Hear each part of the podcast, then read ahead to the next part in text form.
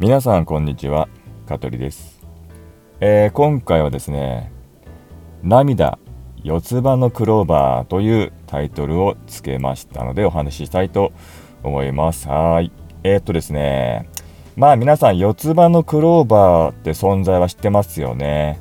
はい。なんかこのね幸運をもたらすとね見つけると幸運をもたらすと言われているねなんかこう縁起のいいねあのー、葉っぱねですよね。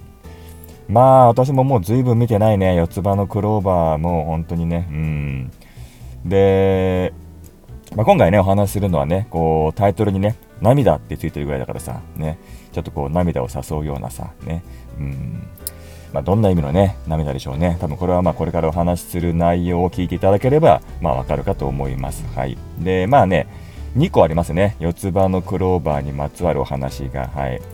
1個はまあ本当どうしようもない、しょうもない私の個人的なこと。うん、で、もう1個は、あのー、これはまあちょっと知人から聞いたね、面白かった、あの、四つ葉のクローバーエピソードがあったんで、まあそれを、まあ紹介というかね、うん、ネタにしちゃいたいと思っております。はい。どうしようかな、どっちからいくか。まあ、どうでもいい自分の話からいくかな。うん。えー、っとですね、これはね、私がね、高校生の頃だね。うん、高校生の頃にね、あのー、まあ、部活をやっていて、で、まあ、当時、あのー、あれ何年経った？高2かな？高校2年ぐらいかな？うん。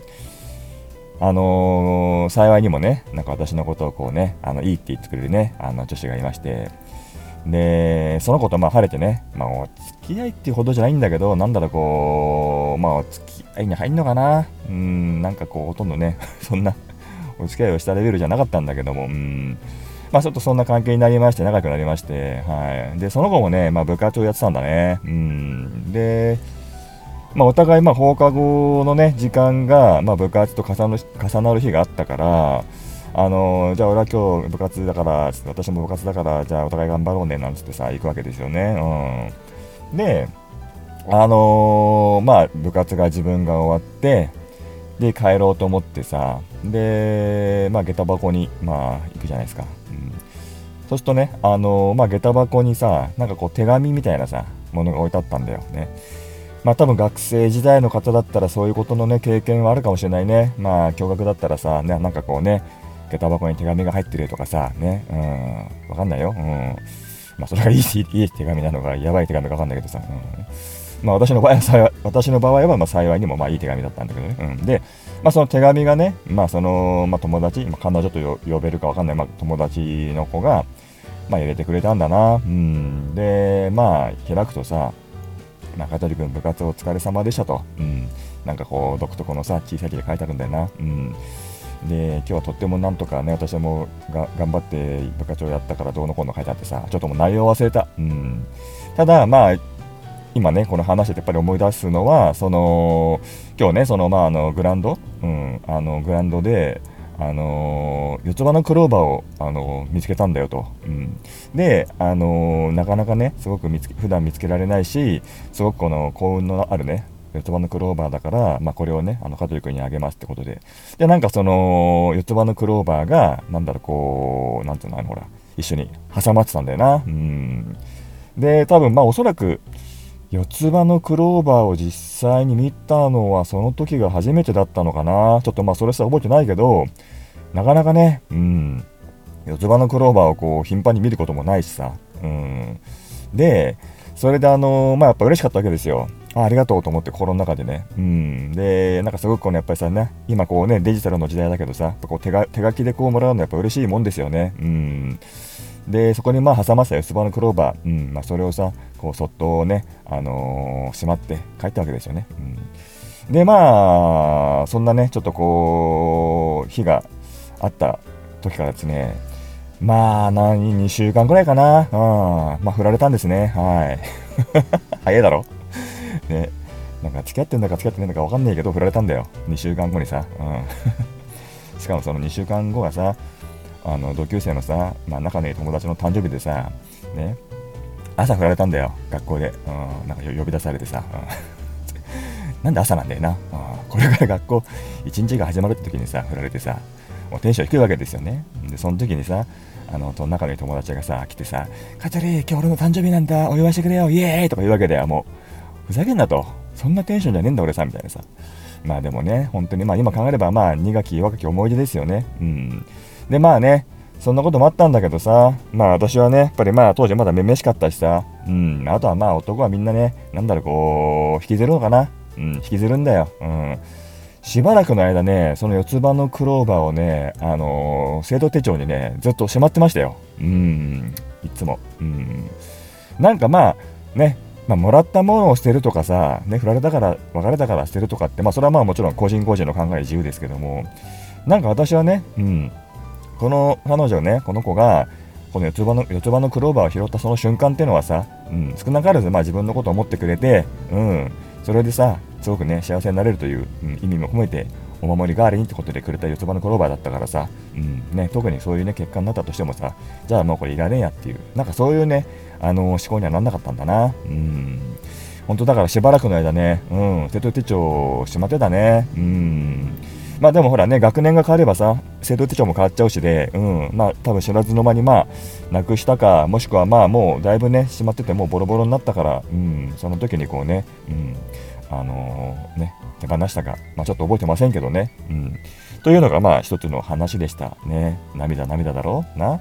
当時この時ね、あれなんだよ、あのー、歌でさ、爆風スランプのさ、あのー涙涙涙涙だったかな？ななんか涙かける2っていうさ、うん、曲があってさあれをさ友達がカラオケで歌ってくれるんだよね。もう余計なお世話だよほんとな、うん、本当にさなんか。